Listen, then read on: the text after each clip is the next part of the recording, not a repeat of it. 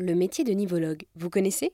Ces dernières semaines, je vous ai emmené avec moi faire le tour des métiers de la montagne et pour clore cette saison hivernale, nous allons découvrir le métier de nivologue avec Claude Schneider, qui est donc nivologue depuis plus de 30 ans. Il est sur le domaine skiable de la Plagne, en Savoie.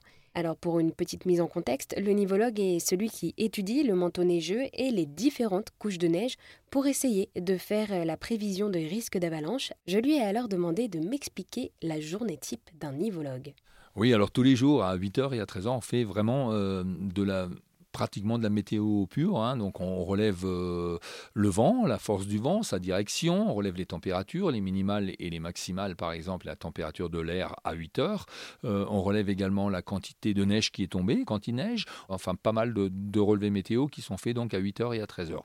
Ces relevés euh, sont transmis également à, la station météo de Bourg-Saint-Maurice. Hein. Et puis ces relevés nous servent également à nous pour faire un certain nombre de statistiques en ce qui concerne les quantités de neige qui tombent, cumuls de neige, la quantité de neige qui est déposée au sol euh, en fonction des, saisons. Et les relevés de température nous permettent de faire des mesures climatologiques euh, et, des études climatologiques sur euh, l'élévation des températures, sur le réchauffement, etc. Et on suit ça de près puisque ben, si, jamais la neige était amenée à disparaître, on est amené à disparaître aussi en hiver. Quoi. Et le reste de la journée, c'est ça?